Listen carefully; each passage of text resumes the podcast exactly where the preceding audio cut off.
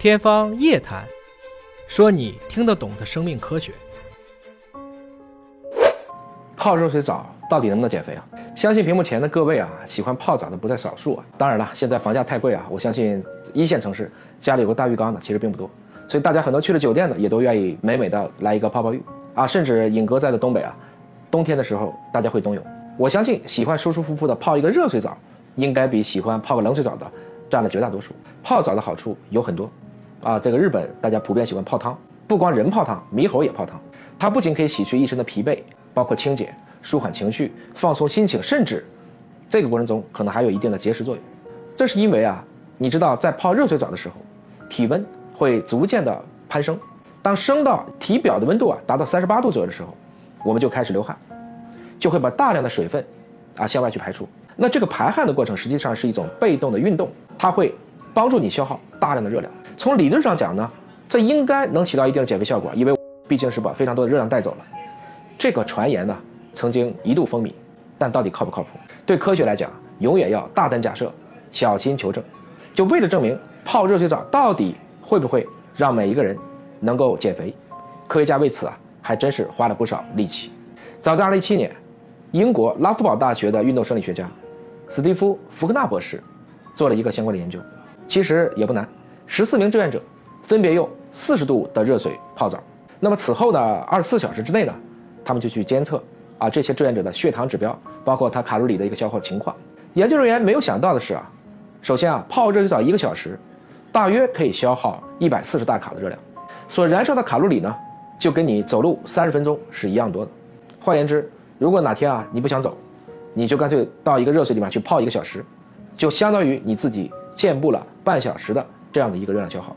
同样的，在英国考文垂大学的一个研究团队，在2020年对一个类似的课题也进行了一个研究，他研究的结果呢发表在了《应用生理学杂志》上。这个文章呢又明确的指出，定期洗热水澡可以比拟步行、慢跑或者说骑自行车的效果。研究还发现，泡热水澡会增加人体动脉的血流量。不仅如此啊，泡澡还被发现可以去降低你的血压，减缓你的炎症，甚至帮助糖尿病患者更好的控制血糖。当然啊，我们也经常听说，比如说老年人啊，不能够泡澡，温度太高或时间太长。是的，泡热水澡这个温度啊，不是越高越好。不光有涉及到，其实每一个人呢，他的体感温度对水温对气温喜好是不同的。比如说皮糙肉厚的就一定喜欢温度更高啊，尹哥就属于皮糙肉厚的，但我并不喜欢很热的水。那么细皮嫩肉的，反过来讲，很多女生倒喜欢。用更高的温度去冲泡一下。二零二零年，德克萨斯大学的奥斯汀分校的研究人员还特地的在《睡眠医学评论》当中发表了文章。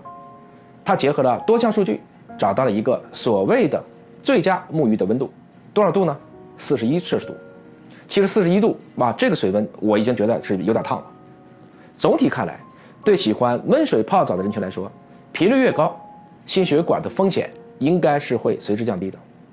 当然，如果熟悉医学科研的人说说尹哥，你说的这些好像都不是什么特别高影响力的文章，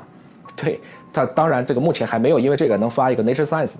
但不管怎么讲，这也是经过同行评议的，至少证明泡热水澡能减肥，可是被一众科研工作者们盖错认证的。但是呢，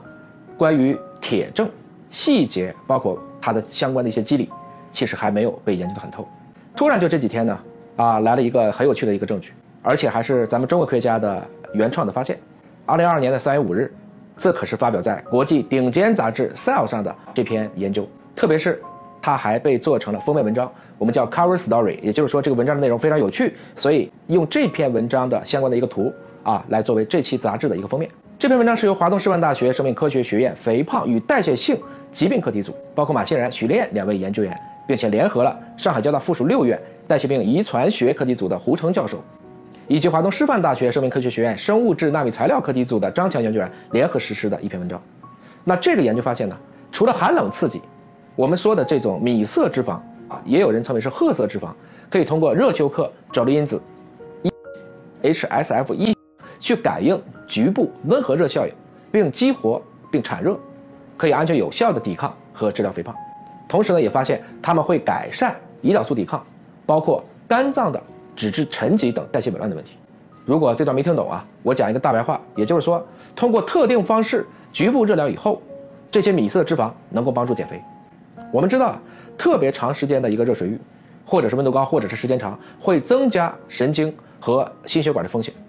而且操作上也多有不便。但是用热啊这个方式可能是值得尝试的，所以这些科研工作者们另辟蹊径，用了一种局部热疗的方法。具体来讲呢，他们是注射了一种由聚多巴纳米颗粒所构成的一种光热水凝胶。那么这种水凝胶呢，受到红外光照射的时候，它可以按照目标温度来精准的升温。升温到多少呢？它们使得啊这种米色脂肪在四十一度正负零点五度的范围内加热到这个程度，这就算是一种比较高效的靶向的局部热疗，来诱导米色脂肪的棕色化。不止如此啊，这个研究呢还证实了这种局部的靶向热疗啊，用于减肥确实安全性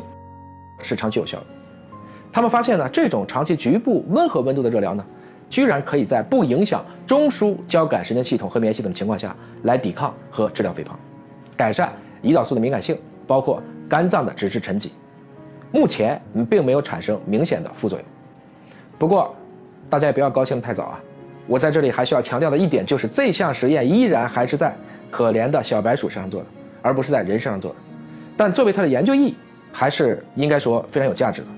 正如中国工程院院士、瑞金医院的宁光院长对这篇研究的一个评述，那这个工作呢，他发现通过局部热疗，实际上是可以精准激活米色脂肪当中 HSF1 信号通路，促进产热，